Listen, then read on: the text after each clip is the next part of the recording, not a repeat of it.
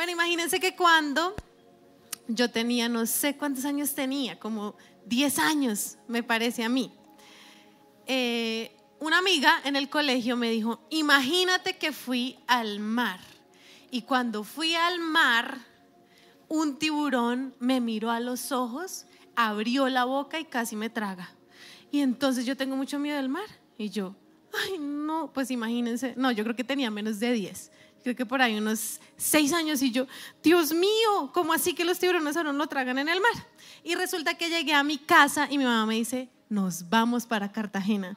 Y yo, no, no, porque allá no me va a tragar un tiburón. A mí María Claudia me dijo que los tiburones lo tragan a uno en Cartagena. Y entonces imagínense que mi mamá en esa época tenía una jefa que se llamaba Susana. Y para uno de niño, no sé si se acuerdan, pero para uno de niño los papás, los jefes de los papás son como los héroes, ¿no? O sea, son como, uy, los que todo lo pueden. Entonces mi mamá me dijo, esta niña está como con miedo de ir a Cartagena. Yo le dije, yo no voy a ir a Cartagena.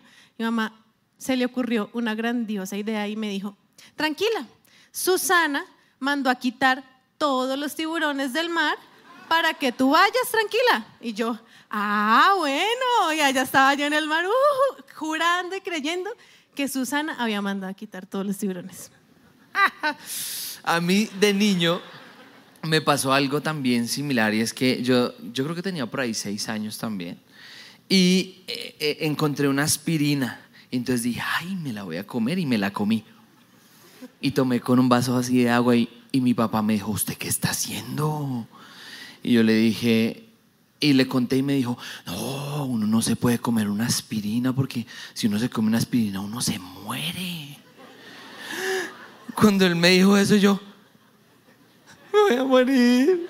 Yo dije, no, no, ya, hoy me muero esta noche. Yo dije, no, ¿a quién le heredaré mis juguetes? A mi hermano. Y, y, y, porque es que un niño todo lo cree, ¿no? Así es. O, no sé, los de los noventas me van a entender. Porque,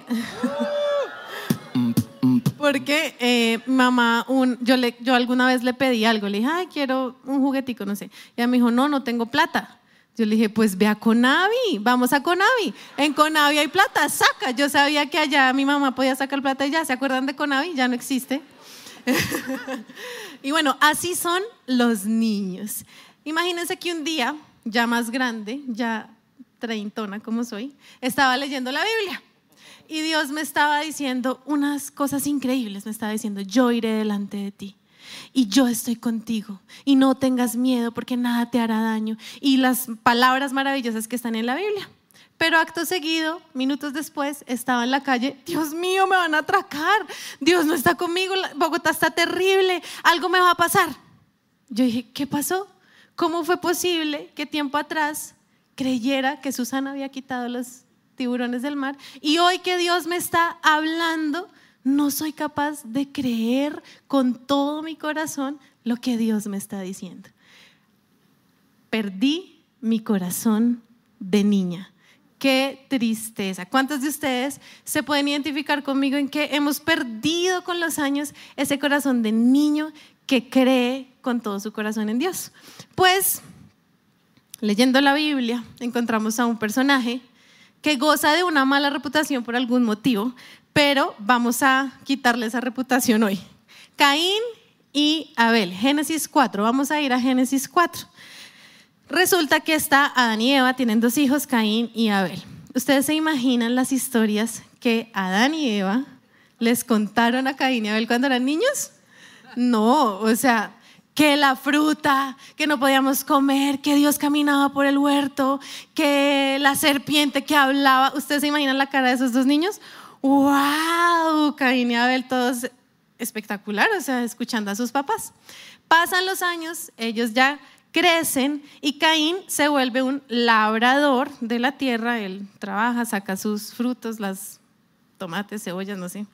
Y Abel fue pastor de ovejas. Y yo creo que por allá, en esas historias que sus papás les contaban, les contaron de las pieles. Recuerdan que ellos pecaron, la embarran y tienen que cubrirse con unas pieles para cubrir el pecado. Imagínense esa historia, ellos, ¿cómo así? Pieles de animales. Bueno, un día, cuando ya ellos son grandes, Caín tiene una idea espectacular. Yo sé que por algún motivo pensamos que Caín era malo y que a Dios no le gustó su ofrenda por algún motivo malo en Caín, pero no. Caín tiene una idea increíble. Él dice, le voy a dar una ofrenda a Dios, voy a adorarlo espectacular como un niño, así como voy a darle algo a Dios. Y toma los frutos de la tierra y le, y le ofrece algo al Señor. Y miren lo que dice Génesis 4:4. Abel también presentó una ofrenda al Señor. ¿Qué, quiere, ¿Qué sugiere este versículo? ¿Que quién fue el que primero tuvo la idea? Caín. Y Abel dice, ah, pues yo también. Y toma de las primeras crías de su rebaño y le presenta una ofrenda al Señor. ¿Qué pasa? Dios, ¿cuál, ofrenda acepta? La de Abel. Y la de Caín, ¿no? Que se le había dado como con tanta ilusión. ¿Qué pasa? Se le rompe el corazón a Caín. Él no entiende que esto no era un asunto personal, Dios amaba a Caín y a Abel, a los dos por igual. Lo que pasa es que Abel había dado en el punto. ¿Cuál era el punto de la ofrenda? La sangre. La sangre, un sacrificio por el pecado. Eso era lo que Dios esperaba. Y Caín no. Sin embargo, él todo bravo, me lo imagino, la cara terriblemente demacrado, Dios le dice, ¿por qué estás tan enojado, Caín? Le pregunta el Señor. Si Dios le hace esta pregunta a Caín es porque era evidente que algo le pasaba a Caín, ¿cierto? Su cara tendría que ser de una manera muy particular. ¿Por qué estás tan enojado? Pregunta el Señor a Caín. ¿Por qué te ves tan decaído? Serás aceptado si haces lo correcto. Pero si te niegas a hacer lo correcto, entonces ten cuidado. El pecado está a la puerta al acecho y ansioso por controlarte, pero tú debes dominarlo y ser su amo. ¿Qué pasa aquí en Génesis 4:6? Que Dios le está dando a Caín la oportunidad de hacer las cosas bien. ¿Qué tenía que haber hecho Caín? Oiga, Abel, ¿qué fue lo que hizo usted? Enséñeme. Si usted logró el punto, pues yo también, yo quiero ofrecerle algo a Dios. ¿Qué tengo que hacer? Seguramente le, hubiera dicho, pues coja un cabrito, mátelo y ofrezcárselo al Señor. Pero no, él hizo, él permitió que su corazón de niño se arrugara a tal punto que ¿qué hizo?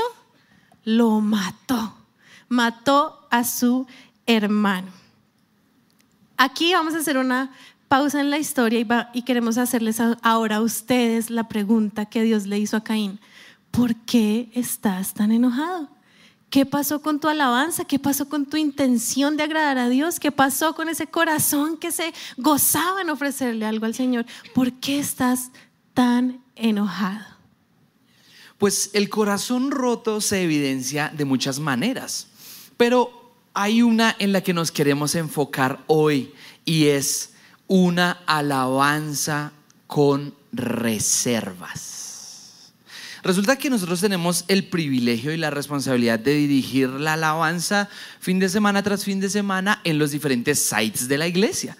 Y allí nos damos cuenta de muchas cosas viendo el rostro de las personas. Entonces, por ejemplo, les decimos, iglesia, vamos a saltar. Y claro, está el que salta súper apasionado, pero está el que salta así también. O les decimos, iglesia, levanten las manos. Y hay unos que son todos... O otros que decimos, cierren los ojos y como que los cierran a medias.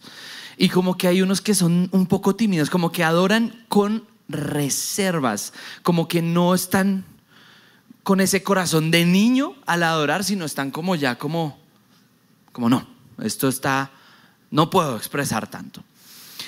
Y pues es muy evidente, es muy evidente en nuestra manera de expresar las cosas, en nuestro rostro, en nuestra expresión corporal, si nuestra alabanza es como la de un niño o, o si no.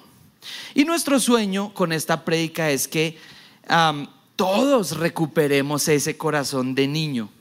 Porque hay algo en la alabanza de los niños que le encanta a Jesús. Y yo creo que somos una iglesia adoradora, claro, pero creo que podemos ir más allá. Entonces vamos a ver en Mateo 21 una historia increíble en la cual podemos notar que a Jesús le atrae ese tipo de alabanza. Resulta que en Mateo 21 Jesús está haciendo su entrada triunfal a Jerusalén, ¿recuerdan? Recuerdan que en esa entrada a Jerusalén, él llegó al templo y vio a los mercaderes y cambistas e hizo algo raro, diferente, impactante. ¿Qué hizo él? volteó, volcó las mesas. Claro, y ahí es cuando tenemos esa, esa, esa, escena de que Jesús arma un látigo con, punta, o, con unas cuerdas y se va y ella dice, ¿qué es lo que están haciendo aquí? No, llega y, y voltea las mesas y dice una frase célebre, usted, mi casa será llamada casa de oración, pero ustedes la han convertido en una cueva de ladrones. Esa es la escena, es como un momento, wow, Jesús se puso bravo. Yo imagino a los discípulos, ¿qué hacemos en este momento? Y resulta que eh, bueno, eh, aunque ese no es el tema del que vamos a hablar, sí quiero mencionar algo por el bien de los mercaderes y cambistas. Resulta que hay personas que son mercaderes y cambistas, por ejemplo, los que trabajan en el coffee. Yo creo que en esta parte ellos están pensando, otra vez me van a dar palo a mí, pero si tengo que trabajar como mercader y cambista. O los que trabajan en CLC, o los que trabajan en eh, su presencia producciones, o no sé qué, los que trabajan vendiendo los libros del pastor, la música, la iglesia, pensarán, no, pero a mí me tocó el trabajo que a Jesús menos le gusta. No, resulta que ser mercader y cambista no era el problema. Porque Deuteronomio 14, 24 al 26, y aunque no lo voy a leer, se los dejo ahí para aquellos que están diciendo, ay, sí, yo soy. Pues lean que era válido como parte de la ley, que si alguien vivía lejos y, de pronto en camino a Jerusalén o al templo se le iba a dañar su sacrificio sin defecto, iba a quedar con defecto, pues era válido que llevaran la plata y lo compraran en la puerta y, se lo vendieran para que fuera un sacrificio sin defecto. Lo que pasa es que cuando Jesús dice su frase célebre, él está citando Isaías 56, 7 y Jeremías 7, 11, donde dice precisamente eso, que el problema no era la compra y la venta, sino el robo, el engaño. Resulta que estas personas lo que hacían era eh, listo, les daban la plata y ellos daban el, corderito sin defecto y listo, ya lo vamos, ya se lo vamos a ofrecer y lo escondían y lo cambiaban por uno con defectos y volvían a revender el bueno. Entonces Jesús sabía de esta práctica y esto le molestó a Jesús. ¿Por qué? Porque es que los que hacían este engaño y este robo no eran más que los expertos en la adoración los maestros de la ley religiosa, los escribas, los fariseos. Entonces Jesús está diciendo, me da rabia que engañen a, a las personas que vienen a adorar a Dios. Pero mi pregunta es esta. ¿Qué les pasó a estos expertos en adoración que permitían semejantes cosas? ¿Qué le pasó a, su adoración al punto en que se molestaban por los milagros de Jesús. Miren lo que dice Mateo 21, 14. Los principales sacerdotes y los maestros de la ley religiosa vieron estos milagros maravillosos, o sea, los de Jesús, y ojo con esto, y oyeron que hasta los niños en el templo gritaban, alaben a Dios. Qué voz de niño tan impresionante. Em, otra traducción dice, Osana, Osana. No sé, gritaban, Osana. Mi papá trabaja en su presencia Kids y él dice que la alabanza de su presencia Kids suena espectacular, que los niños gritan con pasión, que los niños, eh, mejor dicho, cantan espectacular y suena increíble. Y algo así sonaba en ese momento, Osana, al hijo de David. Y dice que sin embargo los líderes estaban indignados. Wow, se indignaron y le preguntaron a Jesús, ¿oyes lo que dicen estos niños? Yo me imagino unos viejitos así, ah, con los dientes podridos, ah, la ropa con mal aliento. No, pero no porque sean viejitos, sino porque eran fariseos oh, terribles, porque hay viejitos hermosos, todos los viejitos son hermosos, políticamente correcto. Pero pero, pero estos en particular eran horribles. ¿Ves lo que están diciendo estos niños? ¡Ah! Y entonces, y entonces miren, Jesús contesta, sí, escucho lo que están diciendo estos niños. Y les dice esto. ¿No han leído las escrituras? Uy, decirle eso a un maestro de la ley es como decirle a un músico experto en un concierto increíble, ¿no has aprendido la escala de Do mayor? O sea, es como, qué insulto. O como decirle a un arquitecto, ¿no sabes usar la escuadra? O como decirle a un diseñador, ¿no sabes la teoría del color? Le dijo, no han leído en las escrituras, lo habían leído miles de veces, se lo sabían de memoria, lo habían escrito por todo lado, lo tenían en, su, pelo, en sus muñecas, atado a todo lado. Dice, ¿qué me estás diciendo? Pues claro que sí, pero era un maestro hablándole a los maestros de la ley. Los estaba confrontando y les dijo, ¿por qué las escrituras dicen a los niños y a los bebés? Les has enseñado a darte alabanza. Pues nosotros tenemos una bebé, se llama Esther y ya tiene ocho meses y medio. Y ella, y ella es hermosa. ¿Cuántos papás hay aquí? ¿Cuántos papás de niños chiquitos hay aquí? Pues ustedes saben cómo es un bebé. Y, al leer este versículo yo nos preguntábamos con mi esposa, ¿cómo es que un bebé conoce la perfecta alabanza? ¿Cómo es que un bebé adora cómo a Jesús le gusta. ¿No?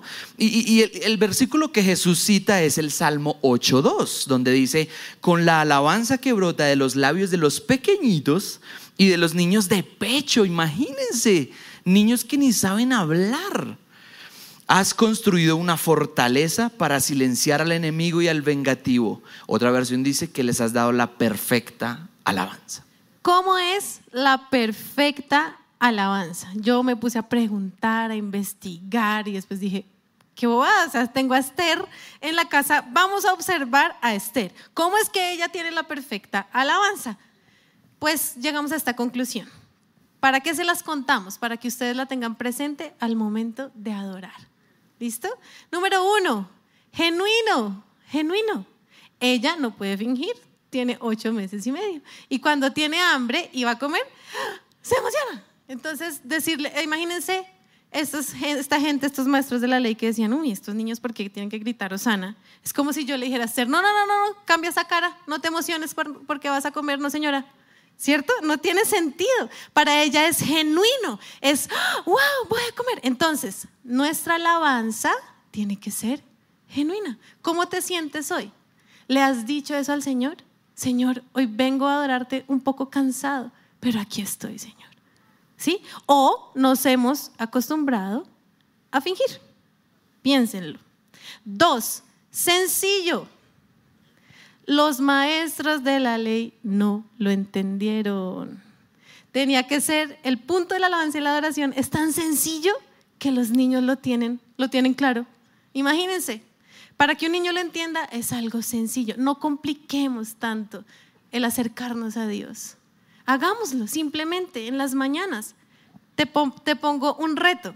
Cambia TikTok e Instagram en las mañanas y dile, en cambio a pasar tiempo ahí, levanta tus manos y dile, Señor, este es un nuevo día para adorarte. Aquí estoy. Sencillo, pero hay que hacerlo. ¿Listo? Ese es el punto. Tres, expresivo. Y aquí hay muchos que dicen, no, pero yo estoy adorando a Dios a mi manera pues tu manera no es como la de los niños. Entonces hay que hacer algo al respecto, ¿listo? Miren, yo recuerdo y tengo que aprovechar esta oportunidad para honrar a mis papás, porque yo recuerdo que en la alabanza cuando éramos niñas estábamos así viendo. En esa época el pastor Andrés dirigía la alabanza, entonces nosotros estábamos ahí. Mi mamá, levanta las manos, levanta las manos. Uno adora a Dios levantando las manos. Mira, así. Y mi mamá levantaba las manos. Y nosotras, ah, bueno, y levantábamos las manos. ¿Ustedes recuerdan la primera vez que levantaron las manos en la alabanza? Díganme si eso no le cambia a uno la vida. O sea, es muy distinto estar en la alabanza así a estar en la alabanza así. Algo pasa espiritualmente. Entonces, hagámoslo. Muchos se cansaron de levantar sus manos. No sé si es diciembre, no sé si es que están cansados, no sé qué pasó, pero hay que levantar las manos y adorar de manera expresiva. Porque, como diría mi pastora Rocío, claro, en los partidos de millonarios sí están bien expresivos. Ah, claro, allá sí, pero acá no. Algo está pasando. ¿Listo?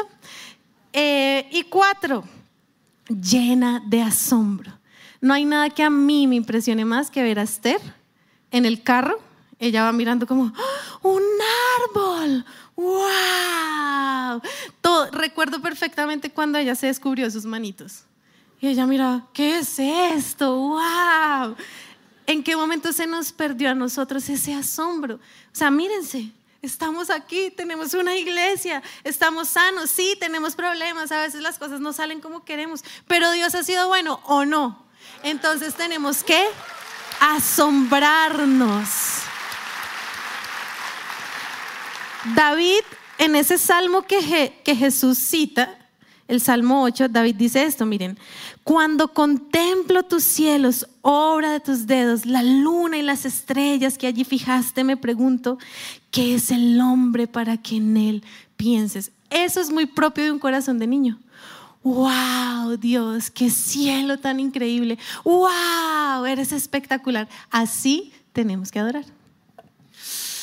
Pues Satanás quiere robarse nuestra adoración de niños.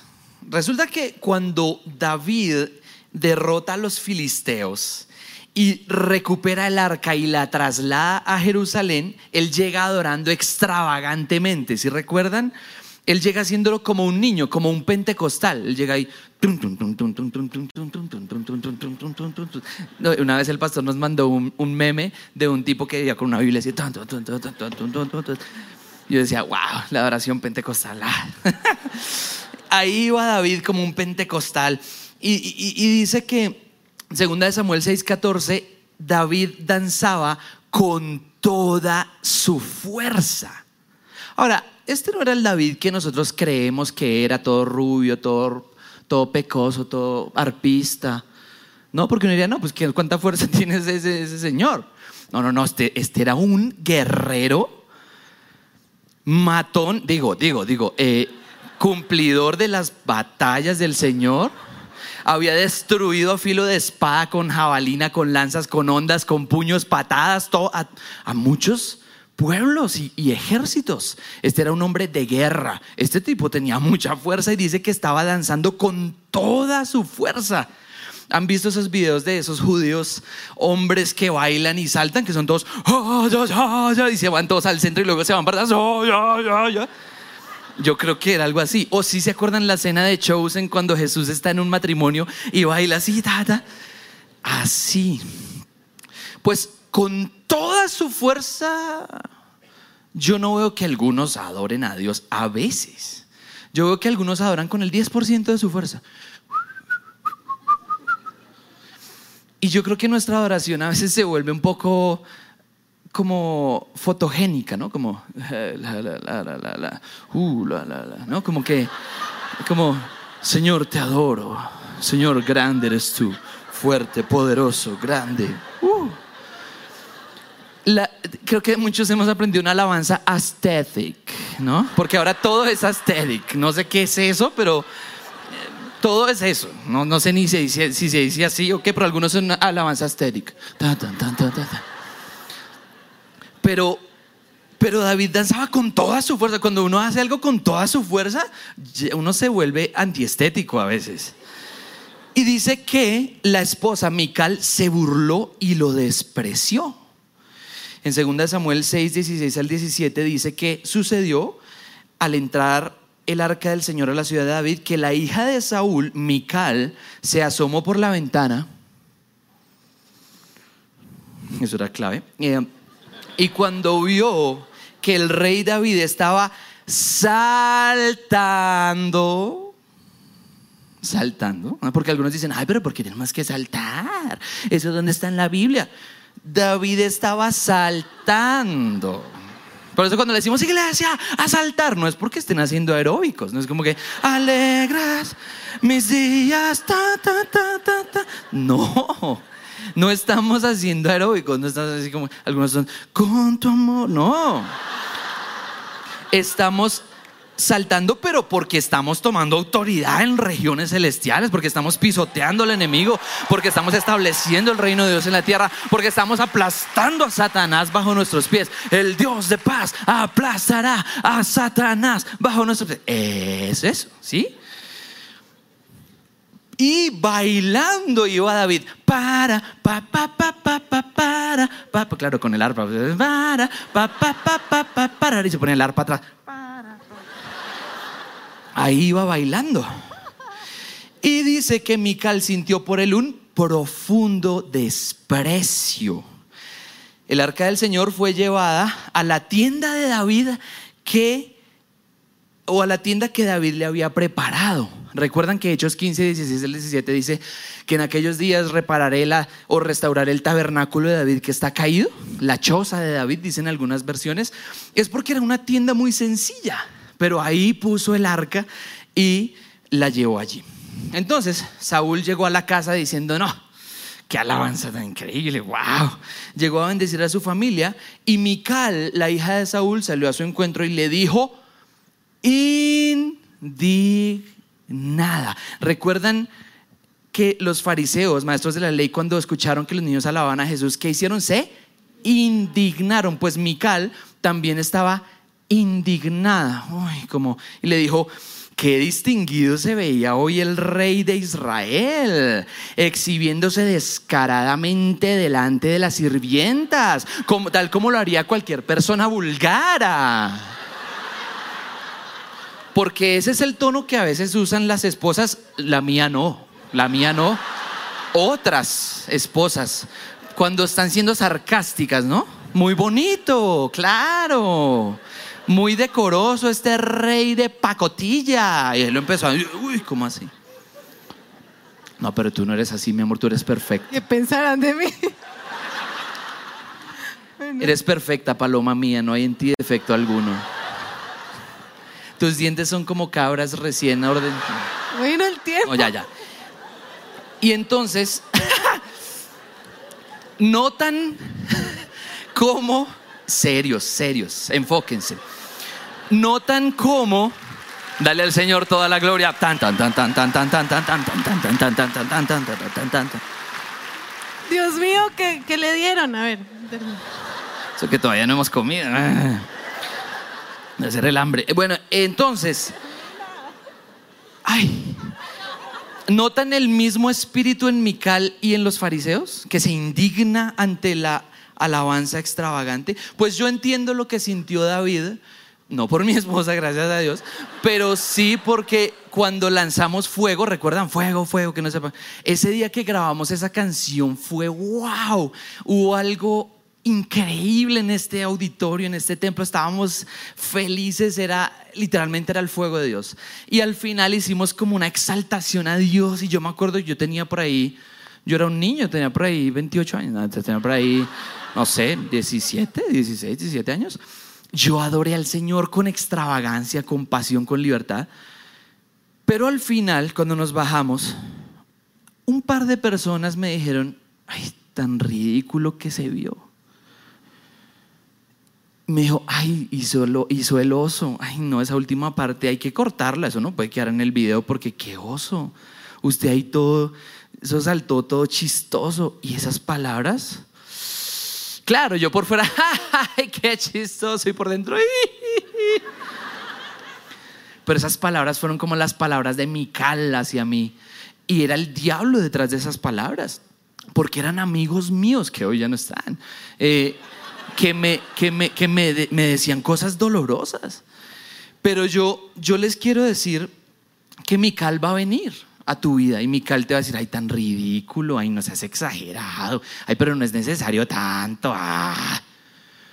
Y, va a querer vestirte de decoro mientras adoras a Dios, pero eso no es lo que Dios quiere. Yo, yo pienso, poniéndome los zapatos de un esposo, de un israelí, de un guerrero, de un fuerte.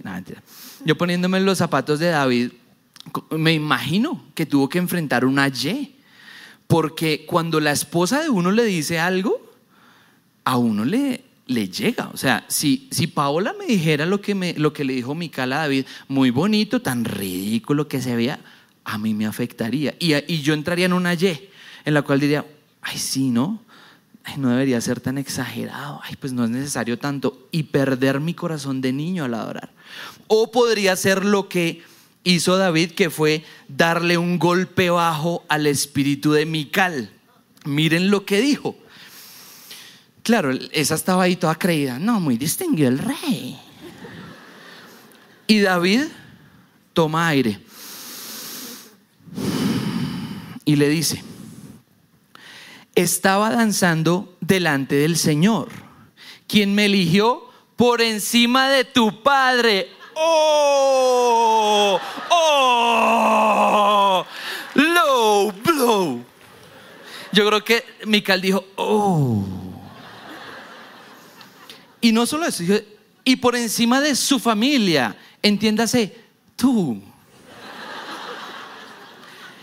Él me designó como líder de Israel, el pueblo del Señor, y de ese modo celebro delante de Él. Así es, estoy dispuesto a quedar en ridículo e incluso a ser humillado ante mis propios ojos, pero esas sirvientas que mencionaste de seguro seguirán pensando que soy distinguido. ¡Oh! ¿No les dan ganas de ser pentecostales? ¡Oh! Siempre me imagino cuando decimos pentecostales un bajo gospel así, tum, tum, tum, tum, tum, no sé por qué. Pero en todo caso, eso es lo que tenemos que hacer. La otra versión, la Reina Valera, dice, me haré más vil por causa de Jehová. Entonces la lección de esta historia es que tenemos que ignorar o callar la voz de Mical. Tenemos que esperar que se prenda ya. Así suena la mente de algunos al adorar. Ay, tan ridículo. No es necesario tanto. Ay, tan ridículo. No es necesario tanto. Ay, tan ridículo. Para, para. No es necesario tanto. Ay, tan ridículo. Para, para. No es necesario tanto. Dios no merece tanto. Para, para. No es necesario tanto. Dios no merece tanto. Qué oso. Se van a burlar Dios no merece tanto. Qué Para, oso. Se van a Dios burlar no de merece ti. tanto. Qué. Cállate. Se van a Dios burlar no de merece ti. tanto. Qué oso. Cállate. Se van a burlar. Qué oso. Ah, no, que Se van a burlar de. Y lo que Ah, no, Así suena la mente de muchos mientras adoran. Y están tratando de adorar así. Eres magnífico. Te voy a decir lo que tienes que hacer con la voz de Mical en tu vida.